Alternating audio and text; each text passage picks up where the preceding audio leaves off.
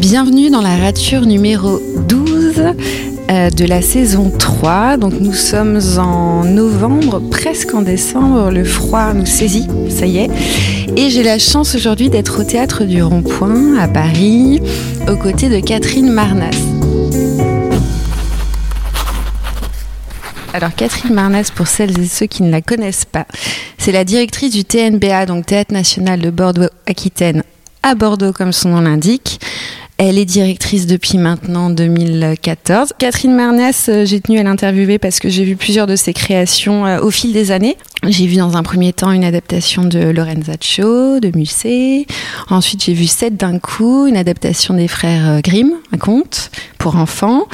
Et La nostalgie du futur, ça c'était à partir des textes de Pasolini. De Pasolini et de Guillaume Leblanc. Et de Guillaume Leblanc, voilà. Donc trois choses qui n'ont strictement rien à voir les unes avec les autres. Lorenzaccio, euh, c'est d'un coup donc un conte, la nostalgie du futur, plutôt Pasolini. Donc on est sur euh, une écriture euh, différente, une atmosphère surtout très différente. Donc Catherine, c'est c'est une méthode en scène, une directrice de théâtre euh, qui m'intrigue depuis longtemps, mais elle ne, le sait pas, mais maintenant elle le sait.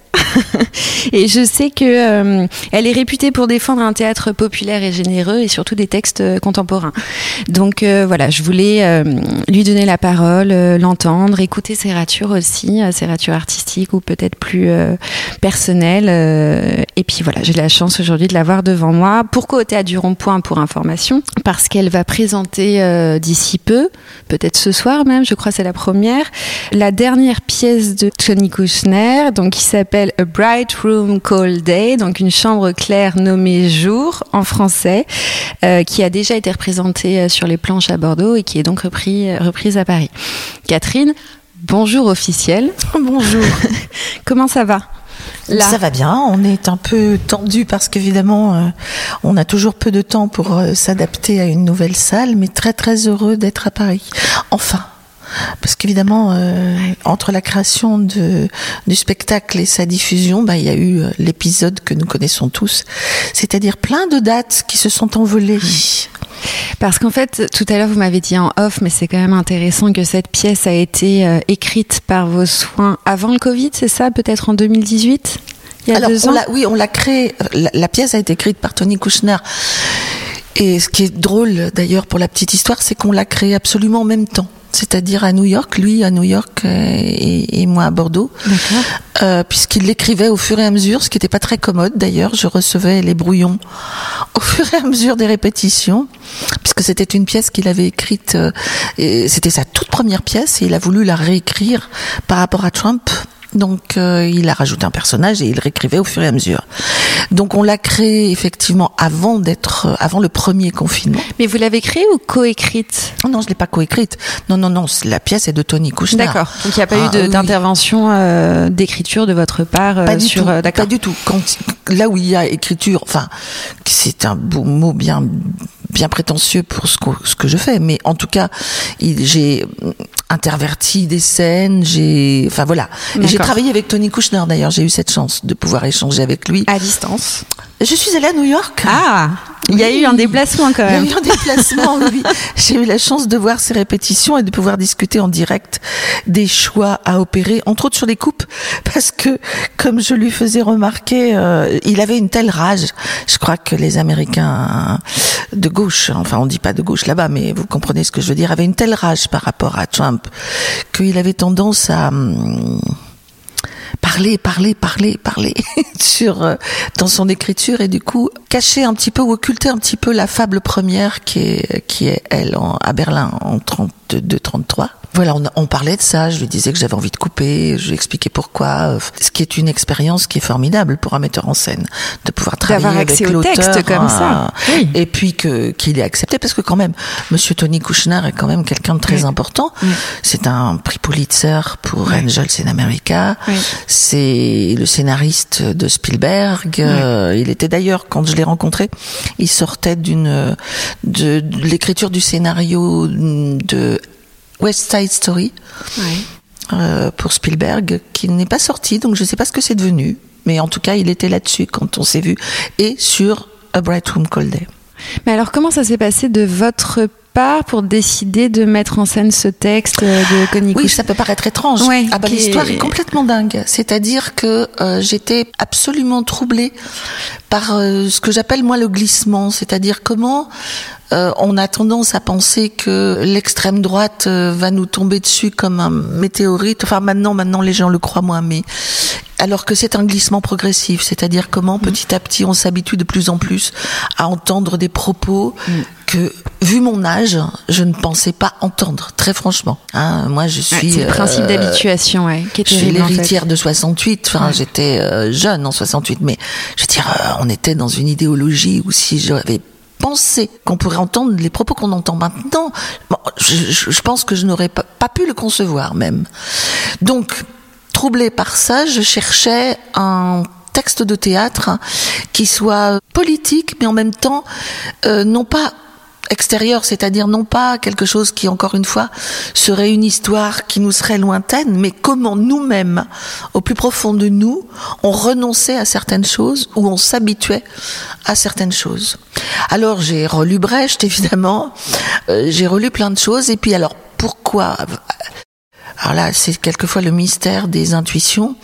Je me suis dit, mais j'aime beaucoup Kouchner, qui finalement est une sorte de d'hybride absolument improbable entre Brecht et les écrivains réalistes américains. Avec un amour de la fiction et de l'intime qui est euh, et de la psychologie qui est intéressant. Et donc j'ai lu toutes les traductions qui existaient de Tony Kushner euh, en français. Il y en a pas énormément. J'ai rien trouvé qui me satisfaisait, donc je suis allée voir sur les sites américains et anglais, et là je découvre le synopsis de cette pièce, A Bright Room Cold Day, première version, c'est-à-dire écrite en 85. Ah, C'était en toute- 85, la ça date première de version. 85. La première version. Donc, euh, je lis le synopsis, je me procure la pièce, je me dis, waouh, génial, c'est vraiment formidable, où il faisait donc le parallèle entre euh, l'avènement de Hitler, ça s'arrête juste au moment où, avant que ça 39, bascule, c'est-à-dire ça s'arrête avant ce qui nous est resté à nous, les camps, etc. Et il fait le parallèle avec la seconde élection de Reagan, qui a de la même manière, avec presque un parallélisme troublant entre suppression des syndicats, suppression, enfin bon, etc., des droits sociaux, qui a fait la même chose que Hitler, euh, qui, on a tendance à oublier, était quand même euh, dans une république euh, démocratique, hein, Weimar, À la base. à la base. Et ça, on l'a oublié. On l'a oublié. Donc cette pièce-là disait ça. Entre autres, il y a une jeune punk qui bombe sur tous les murs. Reagan égale Hitler. Nous sommes en danger. Weimar aussi avait une constitution. Et puis alors Tony Kushner en a pris plein la tête par rapport à cette euh, pièce-là. Parce que on n'a pas le droit de toucher, on ne peut pas comparer, euh, peut- rien ne peut se comparer à Hitler. On n'a pas le droit, c'est tabou. Donc voilà, cette pièce est restée. euh, il l'a jouée. euh, il dit d'ailleurs que le jour de la première de cette pièce, Reagan déposait une gerbe sur la tombe d'un officier SS. C'est vrai? C'est vrai, c'est vrai. Oui, absolument Donc, donc il se réclamait d'un héritage euh, quasiment nazi euh, ouvertement Reagan? Bah, en tout cas, euh, cette information était publique. Et ça n'a- choqué personne? Non. Ah, si, certains journaux Oui, de, si, mais en si, tout cas, ça ça- ça a pas d'opposition. provoqué de séisme non, mondial. pas quoi. plus que ça. Non, non, non. Donc, euh, il laisse cette pièce de côté. Moi, donc, je, la découvrant, je contacte l'agent de Tony Kushner et je lui demande les droits. Mais c'était pas traduit en français, de fait. Non. C'était la version Non, non. euh, première euh, Oui. originale, quoi. Oui. D'accord. Donc, au même moment que je lui demande les droits, il décide de réécrire sa pièce. Mais quand je dis le même moment, c'est à 13 heures près, quoi. Donc il me dit, mais euh, enfin, fait répondre d'abord par ses agents, ben non, pas possible de monter la première version, il faut monter la deuxième. Mais moi j'avais déjà programmé, enfin il y avait tout un truc qui était lancé. Donc je dis, bah allez, on accepte le pari d'une réécriture, c'est-à-dire que aux deux couches de, de temps, Berlin, New York 85, il rajoute aujourd'hui Trump. En, en l'associant à Reagan et à Hitler c'est en ça, montrant, avec cette. en euh, montrant la lignée, ouais. en montrant la filiation. Donc voilà, donc d'où cette aventure assez dingue. Mais alors au niveau du texte, parce que ça, ça m'intéresse, que si c'est un texte qui est écrit en anglais, Mhm. comment vous vous l'êtes approprié en français? Il y a eu euh, une traduction de la part de quelqu'un Ah euh, oui, on a commandé une traduction, oui, oui, à. Daniel Loisa. Ah oui, oui. Ah oui, oui, je suis incapable de, de, de Ouais. traduire, oui, oui. Parce que c'est une euh, langue littéraire, c'est pas... Oui, oui. D'accord. Donc vous l'avez adapté sur scène au TNBA il y a deux ans. Mhm. Et ce que vous m'avez dit aussi en off qui était intéressant, c'est que ça durait un certain temps. Ça durait quoi, deux heures euh, Ça durait deux heures et demie et Deux heures et demie, euh, ouais. même plus que ça à la création et maintenant il y a une demi-heure en moins et c'est pas pour l'efficacité ou par euh, comment dire par souci que le public s'ennuie, c'est que je pense que il y avait quelque chose dans le rythme qui était trop régulier. Le fait de ce feuilletage entre euh, ces trois époques Ouais. faisait un petit peu, euh, oui, un petit peu trop régulier. Donc j'ai rejoint certaines scènes, ce qui fait qu'on a plus de hum, différence de rythme et que je pense que ça coule mieux. Je, je crois que ça sert le spectacle. Est-ce que euh, quand il y a une intervention comme ça de, de coupe euh, dans le texte, Mhm. euh, mais dans la structure aussi, euh, est-ce qu'on peut parler de rature justement pour pour évoquer le, le titre du podcast? Est-ce que ça relève du processus de la rature ou... Alors, pour vraiment rejoindre avec votre thème de la rature, je crois que j'ai jamais rempli autant de papier que sur ce spectacle-là, parce que comme je vous disais, que Tony Kushner a écrit un nombre de versions du personnage de l'auteur, puisque donc la troisième couche qui est aujourd'hui maintenant, c'est lui sur scène. Enfin, c'est un personnage qui est le personnage de l'auteur.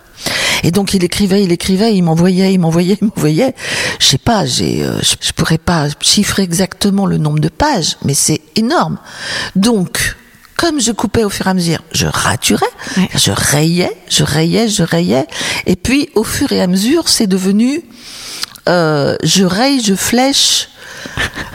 C'est devenu un schéma. Je j'astérisque, je enfin c- puisque ça devenait presque infini le choix de ce qu'on faisait dire à l'auteur. Il y a eu plein de versions, mais plein plein plein. On raturait de jour en jour. Donc ça ça rapproche vraiment effectivement de la rature. Et c'était une rature euh, à la plume, au stylo? Au stylo, Ouais. un Et vous, stabilo, enfin pas au stabilo pardon non, au pilote, j'écris au pilote. et vous aimez ça, euh, justement, cette histoire de, de, de pages, de feuilles et de, de, de, de capacité à écrire sur la feuille, en fait, et quelque part à, à maîtriser le, le, le- les mots, euh, à en faire quelque chose avec votre, euh, votre main, quoi. Ah oui, ça, j'arrive pas à m'habituer, mais c'est peut-être aussi ma génération. Hein, mais euh, euh, j'arrive pas à m'habituer à l'écran, par exemple. C'est pour moi, c'est Pour corriger, vous pour voulez dire corriger, ouais.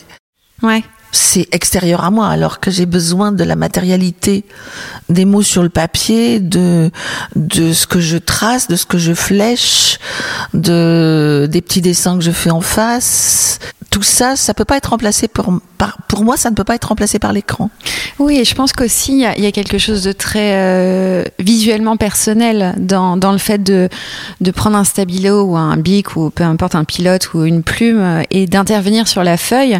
C'est votre, euh, c'est votre geste à vous et ça raconte quelque chose alors qu'un ordinateur dépersonnalise de fait le geste puisque c'est euh, des, des, des contrôles automatiques quoi oui, oui, c'est préfet donc euh, Mm. effectivement il y a une matière qui est euh, Bon, on pourrait parler euh, des heures et des heures de ça, mais ce qui m'intéresse, c'est quand même votre parcours. Donc, on va revenir, euh, si vous voulez bien, Catherine, aux origines, à votre, euh, à la petite Catherine. La petite Catherine. La petite Catherine qui avait, euh, allez, on va, on va s'imaginer la petite Catherine Manas qui avait 5 ans, 6 ans. Est-ce qu'il y avait déjà un goût pour le théâtre, la scène, ou la mise en scène, ou la voix, le- quelque chose de cet ordre-là, qui Pas pourrait expliquer votre carrière aujourd'hui? Mais pas du tout. Par contre, il y avait quelque chose qui était déjà là très fort. C'était l'amour de la lecture et le goût pour les mots. Bon, il paraît que j'étais déjà très bavarde, que j'ai parlé très tôt, mais en plus, euh, j'avais un grand-oncle merveilleux qui avait entrepris euh, de m'apprendre à lire. Donc j'ai su lire à 4 ans. Alors c'était euh, une découverte géniale parce que j'étais plongée dans les livres tout le temps, mais vraiment poil de carotte hein, presque dans les à se cacher. euh. Donc ça, les mots, les histoires, la littérature, ça je savais que c'était quelque chose. Enfin, je le savais peut-être pas à cet âge-là, mais en tout cas, on pouvait se dire que c'était quelque chose qui allait me suivre. Et comme je suis d'un milieu social plutôt modeste, d'une famille issue de la petite paysannerie euh, employée, euh, le théâtre, ça n'existait pas pour nous. Je ne connaissais pas du tout. Par contre, quelle, euh, quelle ville, juste pour nous ah, situer Je suis née à Lyon parce que mes parents sont venus travailler Quand même, à Lyon. Lyon pourtant c'est oui, non, parce qu'ils sont venus en se mariant, ils sont venus à Lyon parce que la ferme de leurs parents n'était pas rentable et qu'ils pouvaient pas être, elle pouvait pas être partagée si tôt ils étaient jeunes et leurs parents étaient eux-mêmes jeunes, donc il ne leur restait qu'à venir à Lyon pour travailler. Mon père a, est rentré à l'équivalent de ce qu'est la RATP ici, c'est-à-dire euh, ce qui s'appelait à l'époque les OTL. Il était chauffeur de bus. Au début, il était même pas chauffeur, il était comment ça s'appelait? Il y avait encore des gens qui vendaient les tickets à l'arrière des bus. Bon, je n'étais point né. Receveur. Receveur. Receveur. voilà. Donc, pour ma famille, par contre, la grande, grande chance, c'est que de ce fait de la précocité de l'apprentissage de la lecture qui m'est venu donc par ce grand-oncle, bah, je suis vite devenue une sorte d'espoir euh, de la famille. Le, prodige euh, qui va être super bon à l'école, donc j'avais pas le choix. Euh, il fallait pas que je déçoive qui que ce soit, donc j'ai été bonne à l'école. Bonne autant dans l'écriture, parce que la lecture c'est une chose, mais est-ce que vous saviez aussi euh, facilement écrire J'étais sage, c'est-à-dire que effectivement, je brillais particulièrement sur euh, les, les, matières littéraires, sur tout ce qui était euh, les maths, c'était moins le mais en tout cas, il y avait quand même cette idée qu'il fallait décrocher ce qui existait à l'époque, euh, le prix de tableau d'honneur, le prix d'excellence, euh, voilà, tout ça était, j'allais dire, mon flambeau, euh, le flambeau qui m'était dominé par ma famille. Mais vous, vous viviez comme une pression ou, comme quelque chose qui vous portait Un petit peu, à, la fois, évidemment, on peut pas nier que c'est très agréable de se sentir aimé et valorisé. Et, oui, par toute la famille. Mais par exemple, je me souviens une fois, j'étais pas première, j'étais seconde. Et je n'osais pas rentrer chez moi. Alors vous imaginez, moi, mes copines, elles étaient toujours les plus concres. elles étaient dernières et elles me voyaient euh, traîner la patte et dire, oh je n'ose pas rentrer parce que j'étais seconde. Alors, pour elles, c'était vraiment un univers euh, euh, inimaginable. Je voulais pas décevoir. Mais donc, c'est comme ça que j'ai rencontré le théâtre. C'est-à-dire que j'écrivais comme beaucoup d'enfants, je pense, des poèmes, des petites choses euh, dont j'ai gardé aucune trace d'ailleurs. Oui. Vous vous souvenez pas des sujets que vous abordiez Si, si, si. Très curieusement, je me souviens de quelque chose, d'un en particulier qui était sur une couronne mortuaire, sur les perles des couronnes mortuaires, vous savez, ces vieilles couronnes qui restent et qui sont décolorées par le soleil et qui peuvent traîner avec les fleurs en plastique qui sentent une drôle d'odeur et qui ont des couleurs tout à fait fanées. C'est très spécifique. Très oui, thématique. très très très. Je suis très marquée par la mort et mon théâtre l'est parce que mes parents étant très jeunes, j'ai été beaucoup gardée par une grand-mère euh, adoptive. Elle était de l'assistance publique et comme elle habitait à Lyon aussi, j'étais, je dormais souvent chez elle. Et cette grand-mère a perdu son fils à la dernière guerre. En 45, il faisait partie de l'armée euh, de l'ombre, de l'armée de De Gaulle. Et c'était son fils unique et adoré. Et donc on dormait à côté d'une commode qui était un hôtel mortuaire où il y avait la photo de son fils avec les bougies, photo de lui sur son lit de mort. Hein, plus toutes les photos de son temps de vie. Et cette grand-mère passait ses nuits à se réveiller en hurlant. Elle voyait Robert à la fenêtre. Il s'appelait Robert. Donc je pense que la notion de mort, elle m'accompagne depuis la petite enfance.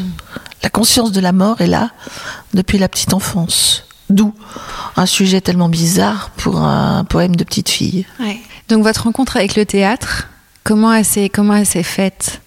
Votre première rencontre à quel âge? Première 12 ans peut-être même un peu moins, sixième, je sais plus. J'avais un prof de français que j'aimais énormément. Et puis évidemment, comme j'étais bonne élève, on avait des relations privilégiées. Et un jour, elle nous a dit euh, ne faites pas attention, je vais être inspectée. Donc il y a des adultes qui vont venir dans la classe, mais ce n'est absolument pas pour vous, c'est pour me noter. Donc alors que j'étais très timide, euh, elle m'a demandé de Vous étiez très timide? J'étais timide, oui.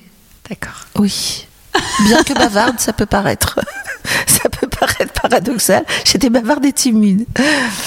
Et donc, elle m'a fait passer au tableau c'était les Fourberies de Scapin. Et comme je l'aimais beaucoup, je crois que je me suis euh, plus que dépassée pour qu'elle ait une bonne note. Je me suis défoncée, on dirait maintenant, pour vraiment faire voir combien cette prof était exceptionnelle. Et donc, euh, bah voilà, on est sorti, la classe est finie, elle m'a retenue avec les adultes qui étaient là, en me disant je suis désolée, mais j'ai raconté un mensonge. Ce ne sont pas des inspecteurs, c'est une troupe de théâtre. C'est un Mais c'est pas vrai.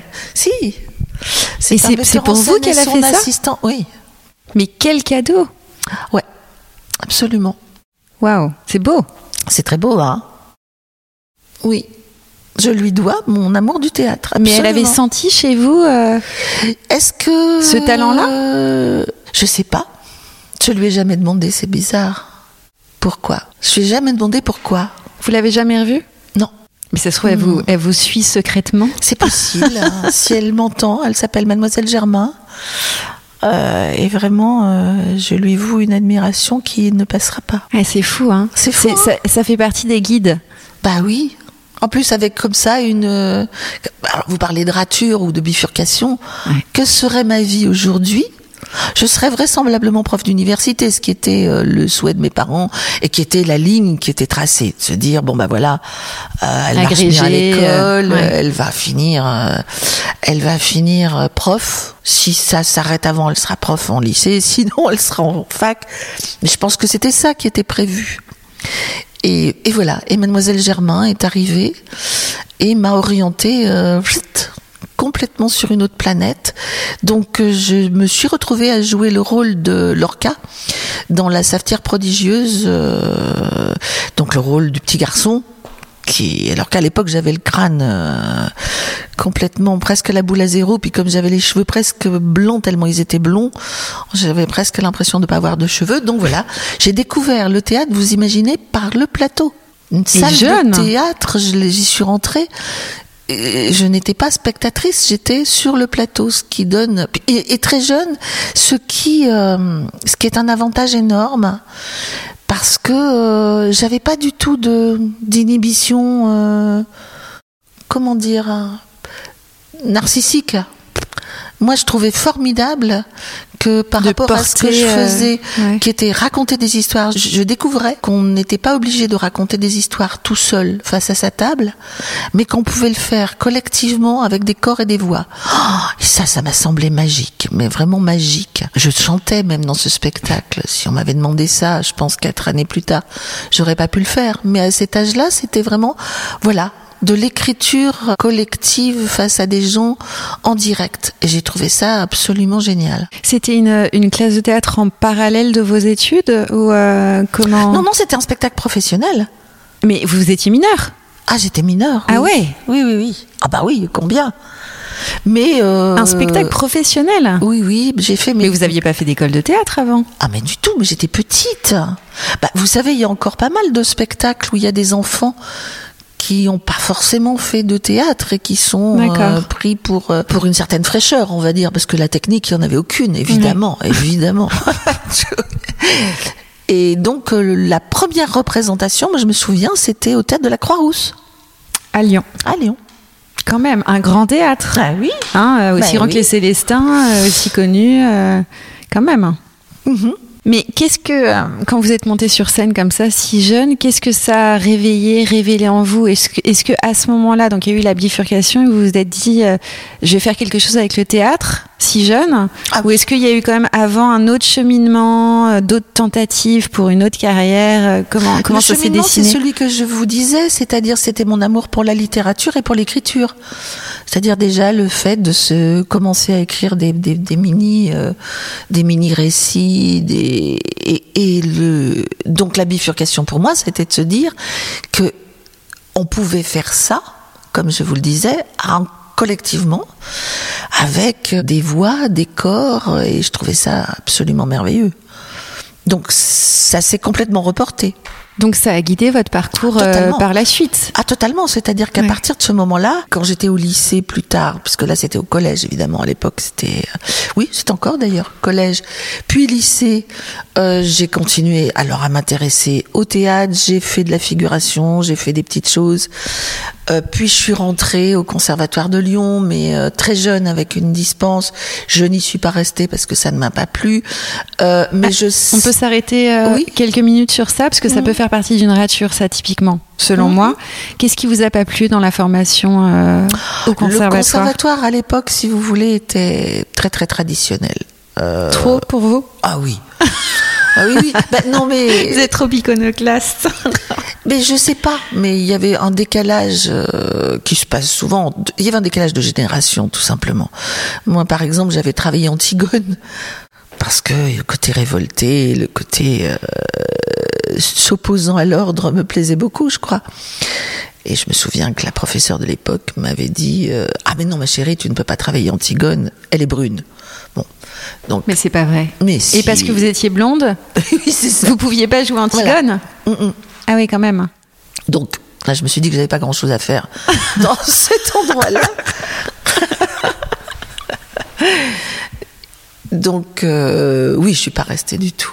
Et comment vous avez poursuivi votre formation? Vous êtes allé où pour trouver une Alors, formation qui pas- vous correspond? Je savais que je voulais faire de la mise en scène et pas du jeu. Ah, Je, je, je savais que je voulais raconter l'histoire, la totalité. Enfin, si vous voulez, le- et que je ne voulais pas être interprète d'un petit bout de l'histoire. Mais comme à l'époque, il n'y avait pas d'école de mise en scène. Donc, euh, bah, je me suis débrouillée pour faire un parcours.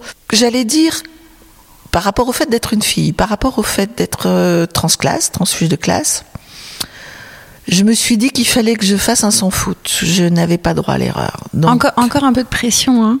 Beaucoup. Ouais. Beaucoup. Bah, beaucoup parce que de manière pas du tout cruelle, hein, mais euh, ma mère, je me souviens, n'arrêtait pas de me dire euh, c'est pas pour nous. Et elle avait raison, elle était inquiète. Et elle avait raison, objectivement, c'était pas pour nous. Vraiment. Sauf que euh, je, je me suis acharnée.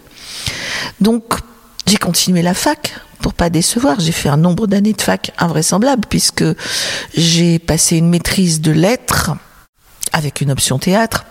À Lyon toujours, hein? Oui. Et que mon professeur, euh, c'était Michel Corvin. Et qu'ensuite Michel Corvin m'a dit ah bah là je me réoriente vers la sémiologie théâtrale donc ce serait bien que tu reprennes une licence au niveau de la linguistique pour avoir les bases pour pouvoir faire un doctorat avec lui. Alors quand je dis que j'ai fait un nombre énorme d'années d'études, vu le milieu dont je vous parle, il est bien évident que en même temps, je travaillais, je faisais des tas de choses, je déchirais les tickets au TNP. Ce qui est formidable, c'est une école de mise en scène absolument géniale. Euh, que je faisais de la figuration, que je faisais plein de petites choses. Et donc, j'ai réuni ces deux choses quand j'ai demandé à faire mon doctorat sur euh, Antoine Vitesse. Qui était un de vos contemporains à ce moment-là. Oui, oui, Il était encore en vie. bien sûr. Et vous l'a- vous l'avez rencontré? Oui, oui. C'est-à-dire, j'ai demandé à être son assistante, enfin, à être stagiaire. Donc, Michel Corvin a demandé pour moi en disant c'est une super élève, etc. Mais à l'époque, Antoine Vitesse était directeur de Chaillot et il était très très demandé par des stagiaires étrangers. Donc, il accordait la priorité à des metteurs en scène étrangers. Et il a dit je peux pas, j'ai vraiment trop trop de monde. Je me suis acharnée, mais vous vous pouvez pas savoir, c'est-à-dire j'étais décidée à aller dormir sur son palier. Euh, j'ai fait intervenir Anne Hubersfeld que je ne connaissais pas, mais que je suis allée convaincre que c'était lui ou personne d'autre, ce dont j'étais persuadée. Mais qu'est-ce qu'il portait comme euh, Ce que- innovation, comme euh, pour pour que vous Ah bah. vous acharniez à ce point-là pour travailler avec lui? Je, bon, je sais tout ce qu'il représente, hein, mais pour vous, qu'est-ce qu'il représentait? Pour moi, mais tout simplement, j'ai euh, j'ai vu de ces certains, cer- certains de ces spectacles, entre autres, je me souviens le Hamlet, hein, où je suis sortie de Chaillot et où le monde avait changé. Ça peut paraître bizarre de dire ça, hein, mais euh, je regardais autour de moi et ce que je voyais n'était pas la même chose que quand j'étais rentrée. Ce qui est d'une puissance. Oui, absolue. Donc je me suis dit, c'est lui. En plus, Antoine avait euh, pour moi ce mérite, c'est qu'il avait la curiosité de l'analyse.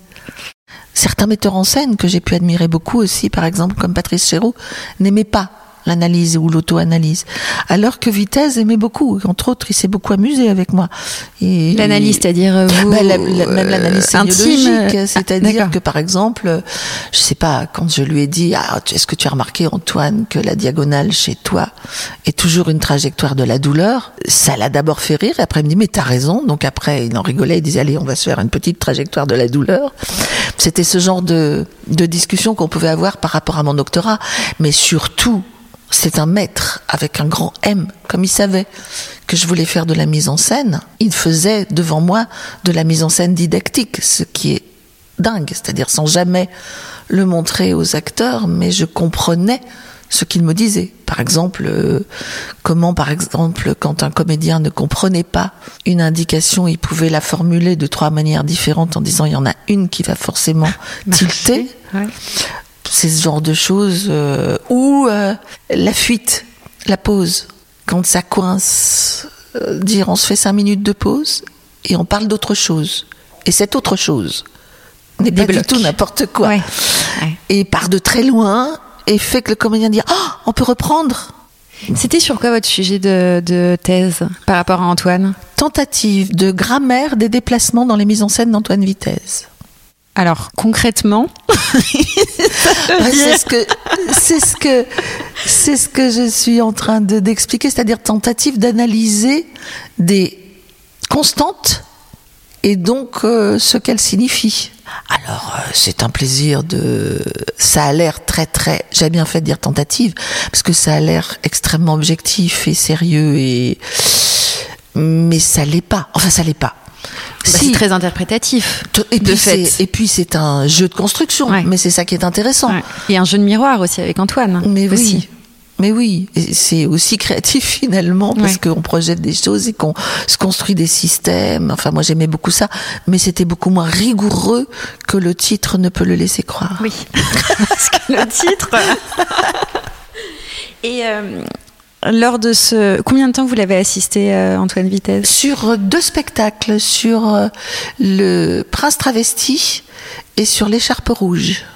D'accord. Donc, au cours de cette euh, rencontre-là, qu'est-ce que vous avez appris et qu'est-ce que vous avez peut-être raturé comme croyance par rapport à la mise en scène que vous aviez peut-être initialement, un regard qui a changé sur des conceptions que vous étiez vous-même faites? C'est une question difficile. Peut-être que d'abord Antoine était une était une personne qui pouvait impressionner, mais qui était euh, d'une très grande générosité. D'ailleurs, il me laissait croire que notre échange était équitable. C'est-à-dire que, comme moi j'étais euh, d'origine paysanne et que lui, il était citadin, citadin, je partageais ma connaissance des arbres, des plantes, de comment ça marche, etc. Il me faisait croire que donc notre échange était équitable. Et peut-être c'était une façon de me réconcilier. Je pense qu'il le faisait pas forcément sciemment, quoique, puisqu'il il avait exactement l'âge de mon père, donc euh, il y avait quand même un côté euh, fille adoptive ou fille cachée, comme il l'a dit quand il m'a présenté à la Comédie Française. Mais euh, peut-être une façon de réconcilier ou de hum, faire se rapprocher, mais de nature, c'est-à-dire la nature euh, contemplative de la petite paysanne qui regarde très volontiers pousser les plantes sans bouger, et l'hyperactive intellectuelle euh, euh, à la fois universitaire et enfin vous voyez ce que je veux dire le, le, le fait de vouloir tout embrasser en même temps. Je peut-être il a fait cette bifurcation là une réconciliation? Oui ou une rencontre entre vos deux oui, natures. Réconciliation qui s'est pas faite de manière aussi, qui ne se fait toujours pas de manière aussi simple que ça. Je vis toujours quand même un petit peu les, les mondes de manière parallèle. D'ailleurs, mon, j'allais dire, le village de mes racines est un village que je partage difficilement avec les gens de mon métier. Ah bon? Euh. Il y a encore une espèce de complexe? Non, ça maintenant plus. Maintenant plus, je crois. Mais c'est secret, c'est une sorte de domaine un peu secret. D'accord. Et en termes de technique, vraiment de mise en scène euh, pure, qu'est-ce que vous a appris Antoine euh, dans, dans, dans, le regard maintenant que vous posez euh, au niveau scénographique, sur la scène Qu'est-ce qui vous a Alors, légué? C'est c'est marrant parce que juste après Antoine, j'ai travaillé avec Georges Lavaudan. Et alors là, le, toute la technique et tout ce qui est la lumière, le son, la magie d'un espace. Ce qu'on appelle la scénographie. Oui, euh, globalement, euh, Joe, comme euh, je l'appelle, comme beaucoup de ses amis l'appellent, est un vrai poète de l'espace. Vraiment, il écrit des poèmes avec euh, avec la lumière, avec des images. Ce qui n'était pas le cas d'Antoine du tout. Antoine était beaucoup plus proche de, hum, j'allais dire, ma mes compétences à moi, c'est les mots, c'est la langue. Il était, euh, c'était un, un amoureux des mots, un amoureux de la langue, et ce qu'il m'a appris et qui est peut-être pas l'image qu'on a de lui, c'est de remettre en question tout le temps tout. C'est-à-dire, c'était vraiment un dialecticien au sens euh, marxiste du terme. hein. C'est-à-dire euh, le bon goût. Qu'est-ce que c'est que le bon goût? Il remettait le bon goût en question de façon permanente. Le bon goût, la Oui. justesse. Le Qu'est-ce que bon vous- goût, la doxa, c'est-à-dire ça, ça se fait, ça, ça se fait pas, euh, ça c'est bien, ça c'est pas bien. Pourquoi? Comment? D'où euh, une direction d'acteur qui pouvait heurter beaucoup de gens, hein, parce que maintenant, bah évidemment, il est au Panthéon, enfin, dans, la tête des gens, Antoine. Mais euh, faut pas oublier qu'il faisait hurler des gens. Des gens disaient, mais c'est pas possible, qu'est-ce que c'est que ces comédiens qui ne parlent pas, qui psalmodient, qui chantent, euh, la diction, la mélodie euh, de la plupart des acteurs de vitesse heurtait l'oreille. C'est quelque chose qui était inouï au sens euh, Ou révolutionnaire aussi, d'une certaine manière c'était euh, oui c'était en tout cas plus comment dire c'était plus un théâtre de recherche? Je le rapprocherai dans ce sens-là, si vous voulez faire un rapprochement avec notre metteur en scène, ce sera avec Claude Régis, hein, qui lui aussi dans ses premiers spect- enfin, dans ses spectacles avait une diction, demandait une diction particulière à ses acteurs, Lente, qui fait non que le sens. Alors pour vitesse, c'était pas la lenteur, mais si vous voulez, c'est chercher dans le dans la projection du texte quelque chose qui n'est pas la copie d'une diction réaliste, mais qui est un vecteur qui va faire que vous allez entendre cette chose-là d'une manière particulière.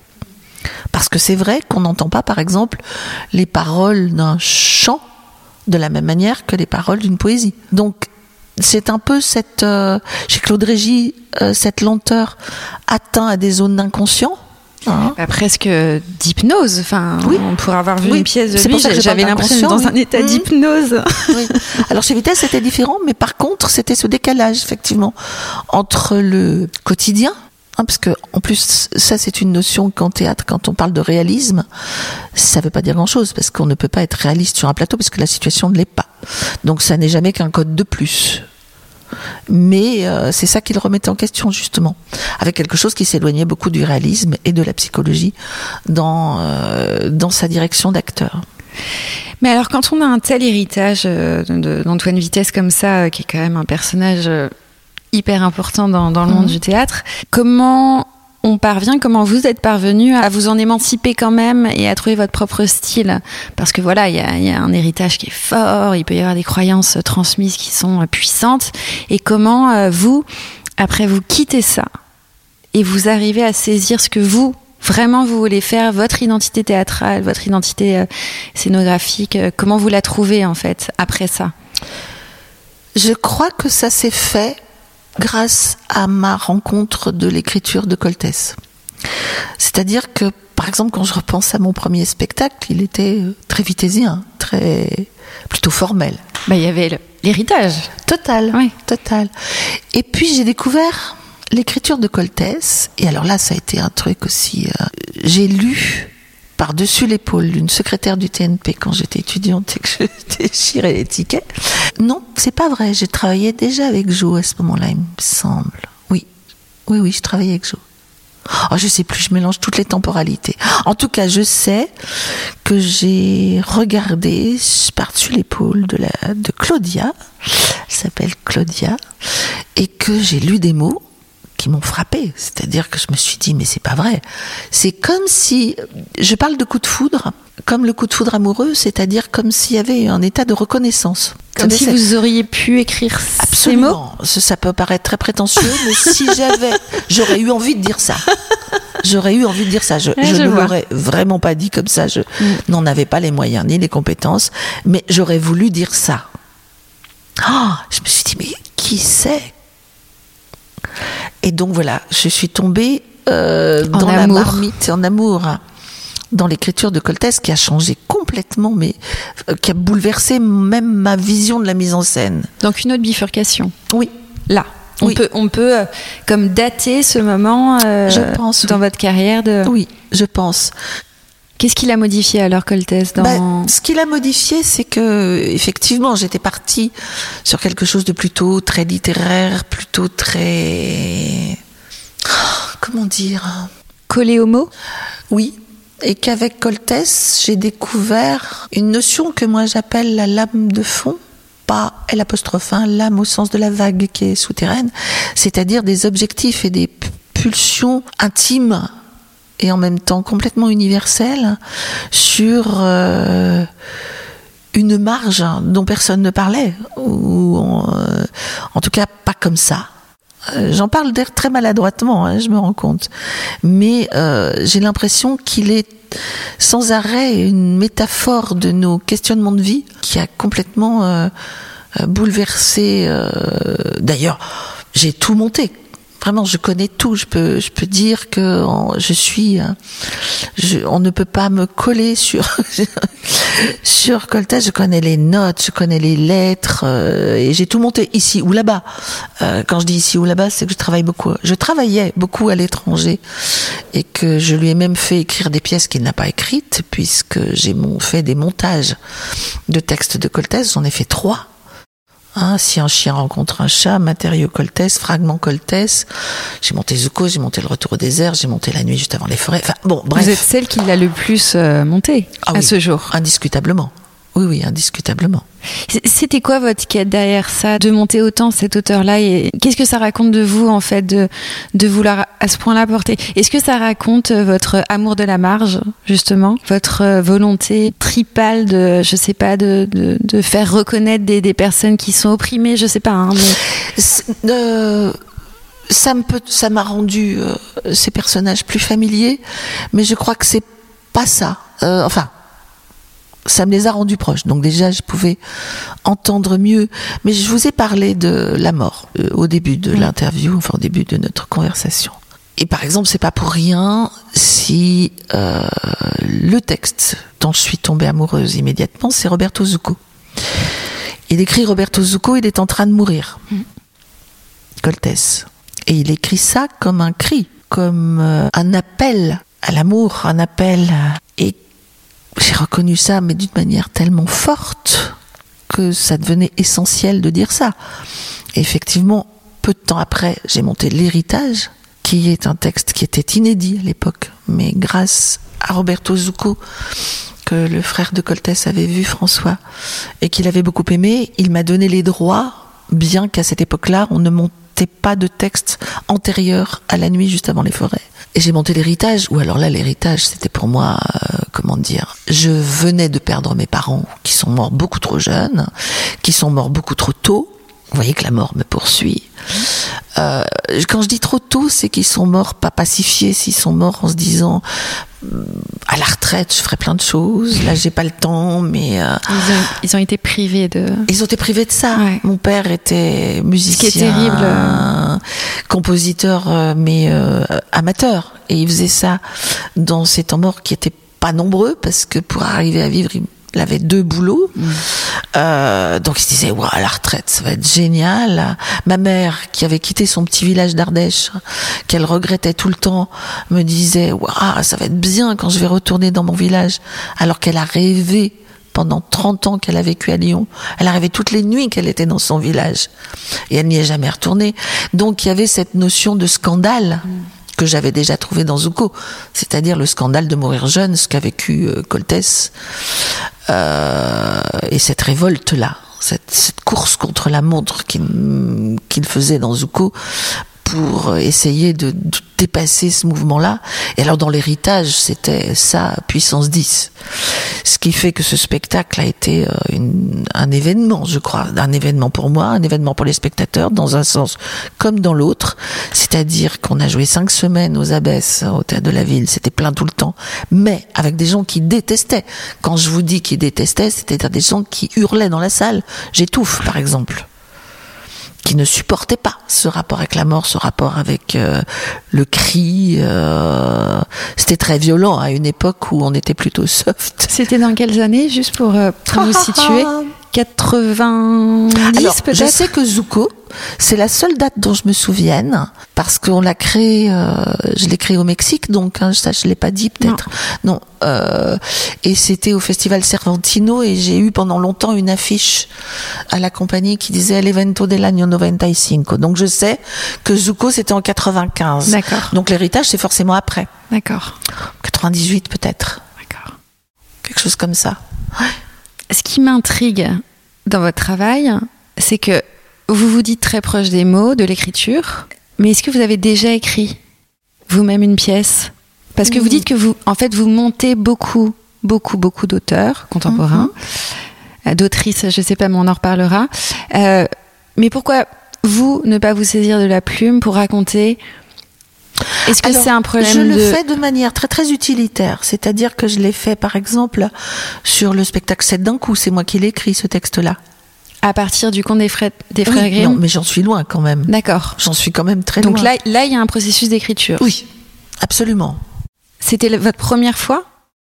Euh, Officielle, je veux dire. officiel, oui. Officiel, oui. Puisque j'ai eu un problème de droit d'auteur sur un Faust que j'avais monté, dans lequel il y avait beaucoup de scènes, hein, qui étaient des scènes euh, écrites par un Faust de Calafert.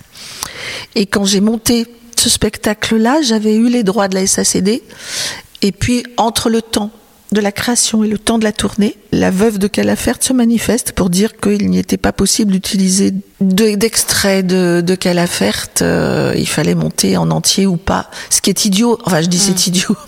C'est, enfin, c'était pas pertinent dans la mesure où le Faust de Calafert est déjà une exégèse du Faust. Donc, bon, bref. Donc, je me suis retrouvée avec six ou sept scènes sur un spectacle, c'est énorme, interdites. Et ça, je le sais euh, peu de temps avant la tournée. Donc je me dis, qu'est-ce qu'on fait? Est-ce qu'on annule ou pas? J'en parle avec les acteurs. Et donc, ben, j'ai pris le pari de réécrire euh, six scènes. Donc, mais je les, je les ai pas déclarées. Enfin, je veux dire, euh, voilà, ça passe dans le spectacle. Mais vous avez écrit quand même. Oui.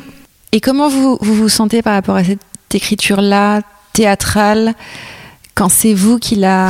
Je vous parle d'utilité parce que par exemple, là où j'en suis maintenant, ça peut changer, mais je me verrais pas du tout me mettre devant une feuille blanche pour me dire tiens, je vais écrire une pièce de théâtre sans savoir euh, là où je veux aller. Vous comprenez ce que je veux dire? Ouais. C'est-à-dire que pour par exemple, je savais que j'avais envie de monter un spectacle pour enfants qui parle du harcèlement. C'est l'histoire de cette d'un coup, hein, en filigrane. hein. Oui.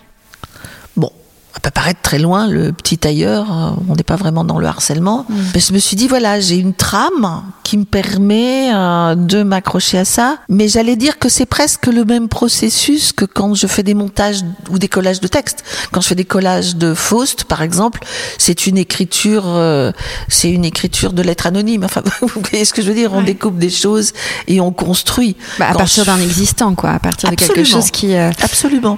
Mais qu'est-ce qui vous retient d'écrire à partir de ex nihilo? Est-ce que c'est peut-être quelque chose de l'ordre de la manque de légitimité ou c'est pas du tout ça et c'est c'est juste que c'est c'est pas votre endroit? Je crois que là, en ce moment, c'est pas mon endroit. C'est-à-dire que mon endroit, c'est vraiment le plateau. C'est pour ça que je vous dis que Ouais. quand j'écris, c'est euh, pour le plateau, en ayant le plateau dans la tête. C'est pour ça que vous dites que c'est utilitaire d'une Oui, certaine c'est manière. ce que je veux dire oui, par utilitaire. Oui, oui, oui. Ça ne disait rien d'autre que ça. Et de la même manière, vous ne montez pas sur scène, vous. Oh non, puis alors avec un bonheur, vous pouvez pas savoir. Et pourquoi pas Oh là là, je l'ai fait, mais c'est le métier le plus terrible du monde. Il faut être fou pour être acteur. C'est-à-dire? Oh, je- Qu'est-ce que ça veut dire de la part d'une metteur en scène Non mais, non, mais au contraire, ça veut dire que j'ai une très grande admiration pour eux, parce que je trouve que c'est un métier très très dur. J'ai pas aimé, hein, euh, à part cette petite, ce petit épisode dont je vous parle où j'étais Très, très euh, jeune. très très jeune, donc bon dans une inconscience Ouais, une totale, naïveté. euh, ouais. et sans recul sur moi-même, sans aucune distance, enfin. euh, Et j'ai été un peu comédienne, puisque quand je vous ai dit que je voulais aborder ce métier qui avait pas d'école de mise en scène, donc j'étais, je l'ai abordé par le jeu, par différentes choses. Non, ça me plaisait pas. Vous diriez que c'est quelque chose que vous avez raturé ou ça s'est naturellement opéré dans votre euh, parcours, le fait de ne pas aller sur la scène finalement? Non, ça c'est, enfin ça s'est pas raturé. Je crois pas, bien que je vous ai dit que j'ai, j'ai même tenté le conservatoire de Paris que j'ai raté.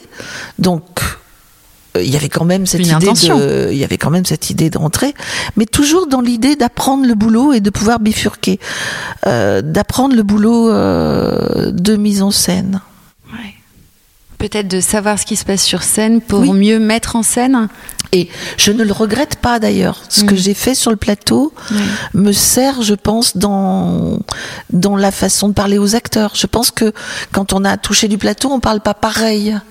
On, il y a des choses qui qui sont peut-être un petit peu plus simples ou en tout cas qui passent par autre chose, qui passent même par la télépathie quelquefois. Je me disais non non mais c'est vrai, il y a quelque chose dans le le contact ou dans l'intensité d'un regard euh, qui est presque une intensité de jeu. Hmm. Par exemple, Patrice Chéreau avait hmm. cette intensité-là sur le plateau et du coup dans sa direction d'acteur, je trouve. Hmm. Bon, on, le, temps euh, file, on est déjà à 56 minutes et j'ai tellement euh, plein de questions que je vais devoir trier. donc je vais faire des choix sur mes questions. Ce qui m'intéresse beaucoup, c'est votre arrivée au TNBA. Mhm. Votre nomination par la ministre de l'époque. Aurélie Filippetti. Aurélie Filippetti, c'est ça. Est-ce que pour vous, ça a été une surprise, une espèce de promotion, de, de, de, reconnaissance Comment vous avez vécu cette, euh, cet accès-là au... Parce que ça fait quand même maintenant depuis 2014 que vous y êtes, donc c'est que ça vous plaît, j'imagine. Mhm. Donc, euh, comment ça a été vécu pour vous euh, à ce moment-là la, la Quand vous parlez de rature, alors là, on est sur une grosse rature. j'étais donc j'étais en compagnie une compagnie, je dois le dire, très chanceuse par rapport au fait que je suis une femme et que c'était donc une compagnie dirigée par une femme à une époque où c'était encore bien, encore moins facile qu'aujourd'hui. Je tournais bien. Donc euh, j'étais plutôt très chanceuse. Et puis Reine Pratt était venue me voir. Elle était où votre compagnie juste Catherine pour euh, situer À Lyon. C'était toujours à Lyon. Hein à Lyon et puis ensuite à Gap. D'accord qui a été un parcours important pour moi. Euh, j'étais artiste associée mm. au théâtre de Gap. On n'a jamais rien signé. C'était pour un an, deux ans, trois ans. Je suis restée 20 ans. Et c'était euh, une relation absolument formidable. Vraiment formidable. Mm, avec un directeur euh, qui euh, a décrété tout de suite que son métier consistait à ce que je puisse faire le mien le mieux possible. Ce qui est quand même euh, une belle générosité assez rare, on doit le dire. Donc ça allait bien et j'ai pris conscience avec le rapport de Rennes Pratt de l'injustice de la place des femmes dans les institutions. Et il se trouve que quand Rennes disait mais maintenant il faut quand même mettre à la tête des CDN des jeunes femmes. On lui disait ben oui mais ce qui n'était pas le cas à ce moment-là en, 2014. C'était non euh, non je vous parle d'avant. Hein. Je, ah, fais le, je fais l'historique. Hein. Ah oui je fais l'historique. Hein. Là on est 2009. Enfin c'est pas très loin de 2014 quand même. Hein. Non c'est pas très loin. Mm. C'est entre 2006 et 2009. Mm. Donc à l'époque Rennes Pratt qui travaillait en relation avec euh, qui était au ministère, enfin qui était à la DGCA, me propose même la direction de Chaillot en tandem avec euh, Philippe Découfflé. Bon, il se trouve que j'avais travaillé à Chaillot euh, avec, euh, avec, Antoine, Vitesse et que non. Là, je me suis dit, alors là, je suis pas capable. C'est un cadeau empoisonné? Oh, C'est énorme, Chaillot, c'est énorme. Mais justement. Ah non, je me sentais pas du tout. Mais non, mais vraiment, j'aurais. Oh, comment dire le, le, le, modèle, en plus, était le modèle du tandem de la Schaubühne entre Sacha Valls et Ostermeyer. Mais ils se connaissaient, ils avaient travaillé ensemble. Hmm, là, je... Ah non, je me suis pas sentie du tout, hein, vraiment. Je me suis dit, non, non, non, euh, ma liberté est tellement importante. En plus, je vous ai dit, je travaille beaucoup, beaucoup à l'étranger. Je... Cette liberté, cette euh, distance, ce regard éloigné me plaisait beaucoup. Je travaillais au Cambodge, je travaillais en Chine, je travaillais au Mexique, je travaillais au Brésil. Ça, c'était important pour moi. Donc, j'ai pas réfléchi deux minutes là. Par contre, après, quand elle est revenue en me disant, écoute, là, c'est plus tard, en me disant, écoute, Elle est revenue à la charge. hein. Elle croyait vraiment en charge, hein. hein. Mais c'est surtout qu'elle croyait en sa cause, vraiment qu'elle a défendu. Grâce à elle, quand même, les choses ont bougé. hein. Il faut le dire. hein. Euh, donc, elle est venue me voir en me disant il faut postuler pour un CDN, etc. Et elle a fini euh, par me convaincre. Parce Et que c'était pas votre ambition, Catherine, à la base. à la base, non. J'étais assez critique sur les CDN. Je pensais que c'était des bateaux un peu lourds et un peu sclérosés. Ce qui est pas complètement et faux. qu'ils partageaient pas assez, que c'était un peu comme des châteaux forts, on va le dire comme ça. Donc, elle m'a convaincue, j'ai postulé, et je dois le dire parce qu'en général, les garçons, quand ça marche pas, ils disent qu'ils ont retiré leur candidature.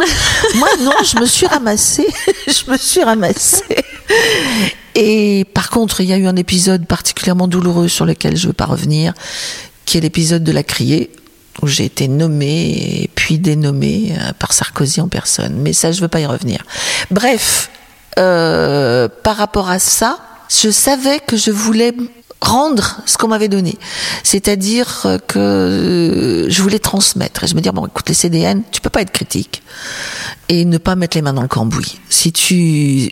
Bon, peut-être il y a rien à faire, mais il faut quand même essayer Mais c'est. ouais. si tu essayes pas, tu peux toujours critiquer. euh, si toi tu t'y colles pas, euh, euh, bah personne. Enfin, je veux dire, tu, tu n'as pas le droit de critiquer si tu n'essayes pas. Donc il y a eu cet épisode de la criée qui, du coup, euh, bon, étant un épisode très très malheureux, a engendré une construction au théâtre de la Friche de la Belle de Mai avec Patrice Bouchin, une très belle expérience deux ans pour construire un magnifique théâtre. Et puis ensuite, comme euh, le régime, le, le président de la République avait changé, qu'il y avait donc plus de dettes envers moi, je vous passe les détails. Euh, J'avais un très beau théâtre, mais pas d'essence, enfin une très belle voiture, mais pas d'essence pour la faire fonctionner. Donc j'ai posé une sorte d'ultimatum aux tutelles en leur disant je peux pas continuer euh, si j'ai pas d'argent pour faire fonctionner ce théâtre. On me disait mais attends, patiente. Je dis ah non, je peux pas patienter là maintenant. C'est trop tard. Et sur ces entrefaites, donc il y a eu l'offre de Bordeaux qui m'attirait beaucoup parce que j'y étais allée, j'étais passée avec un de mes spectacles et euh, comme je fais beaucoup de transmissions, de formation d'acteurs, Il y avait une école en plus. c'est pour ça, c'est ce que je vous Elle dis. existait déjà, l'Est euh, le STBA, Le STBA. j'y étais intervenue quand euh, avec la toute première promotion. J'avais fait un stage avec eux et comme euh, bah, euh, la formation d'acteur m'a accompagnée depuis mes débuts, j'ai travaillé très très longtemps à l'Irak, j'ai été prof au Conservatoire de Paris, j'ai été prof au Conservatoire de Mexico, euh, enfin bref. Donc l'école m'attirait beaucoup. Un théâtre avec trois salles. Est, il est, pour euh, celles et ceux qui ne le connaissent pas, c'est un grand théâtre, hein, le TNB. Ah, hein. puis, puis, ça- puis du coup, c'est un écosystème, j'allais dire, absolument ouais, parfait. Grande salle, salle moyenne, petit studio de création Ouais, pour les relations intimes ou pour les répétitions, euh, l'école, tout ça fait un écosystème absolument magnifique. Donc j'ai dit aux tutelles euh, marseillaises, ou vous me garantissez quelque chose, ou je postule à Bordeaux. Et voilà comment je me suis retrouvée à Bordeaux. Avec l'ambition de donner ce qui vous a été offert, c'est ça? Avec l'ambition de partager beaucoup, beaucoup, beaucoup Ouais. ce que je fais, beaucoup, beaucoup, beaucoup. C'est pour ça qu'on dit de votre théâtre qu'il est populaire et généreux Qu'il y, a- il y a cette histoire de générosité, en tout cas? Euh, oui, sans doute. Oui, oui, sans doute. Vous Mais donnez beaucoup hein, dans a- vos mises en scène, d'ailleurs. hein. Oui. Ouais. Et euh, pour avoir été spectatrice, si je peux me permettre de de dire ça, euh, parce que j'ai j'ai écrit des, des chroniques hein, sur. euh, Il y a toujours cette euh, comment dire euh, cette réception dense en fait Euh, et ça m'avait fait cet effet-là surtout pour Lorenz Zaccio que j'avais trouvé euh, d'une euh, oui c'était vaste quoi c'était ample voilà il y avait une ampleur visuelle il y avait euh, il y a cet acteur qui est incroyable là comment il s'appelle déjà Vincent Dissez. mais alors lui, il une m'avait marqué. Ah bah, enfin, pour moi, ça avait été une révélation. Je le connaissais pas et je me suis dit, mais merveille d'acteur. avec avec sa voix, je me souviens que sa main, là, il utilisait beaucoup Mhm. sa main gauche. Enfin voilà, moi je trouve que votre théâtre, il me, il- je reçois beaucoup de choses. Donc Mhm. voilà, donc cette histoire de générosité, je la comprends. Si si c'est ça votre ambition euh, pour les spectateurs et les spectatrices, de recevoir beaucoup, moi je, en tout cas, c'est ça que je que je ressens. Ouais, c'est formidable. Alors il y a des gens qui n'ont pas envie de recevoir beaucoup Mm. Non, quelquefois. qui ah bah faut être ouvert, hein. Ce que pour recevoir. beaucoup, c'est un adverbe dont on m'a souvent, qu'on m'a souvent attribué, c'est trop. Mais je l'aime bien. Mais c'est vrai qu'il y a, y a, y a, une forme d'excès. Oui, mais j'aime bien. Euh, mais après, c'est aux spectateurs, aux spectatrices de, de, de, de, de choisir, de recevoir, de trier aussi ce qu'on reçoit. Enfin, il y a un travail. Enfin, je veux dire, vous, vous faites un travail, mais pour moi aussi, les, euh, le, le, public doit faire un travail de réception. Mm. Pour moi, ça va vraiment dans les deux sens. Oui, c'est pas vous qui offrez tout. Une phrase de Brigitte Salino qui m'avait beaucoup plu dans l'héritage, par exemple, dans la, sa critique de l'héritage, elle disait c'est un spectacle qui demande beaucoup au spectateur, mais qui lui donne beaucoup. Mm. J'avais trouvé cette phrase très belle. Ouais. Catherine, j'ai une euh, dernière question. Je suis désolée, on, accélère beaucoup là votre parcours, mais euh, on arrive euh, au temps imparti, c'est-à-dire une heure. Vous avez monté beaucoup d'auteurs, j'ai évoqué ça tout à l'heure, mais quid des autrices contemporaines? Est-ce que c'est parce qu'il en manque que vous les montez peu? Ou est-ce que c'est parce que vous, je sais pas, vous n'êtes pas séduite ou portée par euh, une écriture particulière? Comment vous pourriez expliquer euh, peut-être euh, l'absence ou en tout cas le... Oui, il y, a peu de femmes qui sont représentées dans, dans votre mmh. théâtre quand même. Nancy Houston. Ouais, euh, ligne de faille, c'est ça que vous avez fait. Mais c'est vrai qu'il n'y en a pas beaucoup. Et même française. Ah oui, parce que Houston, elle est, elle est américaine. Houston est française, elle vit en France depuis 25 ans ou 30 ans. Mais elle est américaine. D'origine, oui. D'accord, mais elle vit en. D'accord. Et elle écrit en français. D'accord, d'accord. Donc pour vous, c'est une. Euh, oui, enfin, moi, je la ah, considère. Euh, c'est vrai. Et c'est sans doute un tort. Par contre, euh, ce qui est vrai, c'est que je suis aussi euh, une ancienne. Enfin, je veux dire, euh, je vous ai dit une vétérane dans le et que quand on a, quand je suis arrivée, quand j'ai commencé dans le théâtre, on parlait beaucoup moins. Il y avait, comment dire, c'est un cercle vicieux. C'est-à-dire qu'on en connaissait peu, que comme je vous disais, je m'appliquais à être quand même dans quelque chose qui était une bonne élève, qui suivait euh, les modèles. Je vous ai parlé euh, de Vitesse, Lavaudan, de Corvin, voilà, trois hommes. Trois hommes. Hein, euh, de toute façon, il n'y avait pas de femmes, donc c'était compliqué de s'identifier à une. Il y en avait une, Ariane Mouchkine. Oui, il y avait Ariane, oui. C'est vrai qu'on n'en a même pas parlé. Hein. Et à part elle, euh, voilà, donc ça fait quand même, si elle avait eu toutes les femmes intéressées par le théâtre assez basques, je pense que ça aurait été un peu lourd pour elle. Donc euh, voilà, on est aussi dans, on est aussi dans un bain, dans un milieu et dans des influences. Après, je sais pas, il y a, y a de l'inconscient. Moi, c'est ce que je dis aussi. Il y a de l'inconscient. On est marqué. Si, si c'était si simple de changer et de mettre les femmes à la place des hommes, si euh, nous, les femmes, pour nous, c'était si clair, étant donné qu'on est majoritaire, ça aurait dû changer depuis longtemps. Donc euh, c'est qu'il y a aussi un inconscient. Je sais que par exemple, euh, dans les modèles euh, fictionnels comme ça, Coltès, qui était une sorte de routard, à une époque où j'étais moi-même plutôt punk, plutôt avec des références musicales qui étaient le rock, il y avait peu d'images féminines. Enfin, il y a comme ça tout un imaginaire qui est dépourvu de cohérent et qui est dépourvu de, femmes. C'est pour ça qu'il faut changer vite, parce que sinon les imaginaires ne changeront pas. Et c'est pour ça que c'est important, que notre responsabilité est importante. Et c'est pour ça que, alors que pendant longtemps j'étais contre les quotas parce que je trouvais ça humiliant, mais là maintenant, je suis absolument persuadée, vu comment ça lambine, je suis absolument persuadée qu'on en a besoin, parce que sinon l'imaginaire ne s'inversera pas, enfin il, ne se partagera pas. L'inconscient collectif, hein. quand vous parlez d'imaginaire, c'est l'inconscient collectif. Absolument, absolument. Qui n'est pas euh, imprégné encore d'assez de, femmes euh, metteurs en scène et autrices. Oui, absolument. Dans le théâtre et, ailleurs d'ailleurs. Hein. Absolument.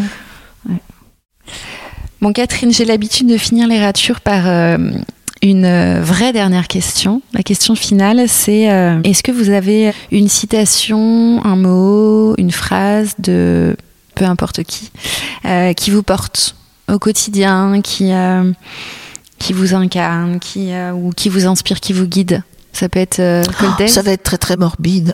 c'est pas grave, on, a compris votre attirance pour la mort. Mais alors, j'aimerais bien que cette attirance soit perçue par un côté qui est pour moi hyper important, parce que j'ai pas parlé d'une bifurcation qui n'est pas une rature, mais qui est une bifurcation importante, qui est ma découverte du Mexique. C'est-à-dire que par rapport à tout ce que je raconte sur et le rapport à la mort, ben c'est pour au ça Mexique est plutôt joyeux, une découverte. C'est-à-dire que ça, c'est une vraie bifurcation. C'est-à-dire de quelque chose qui était très noir et très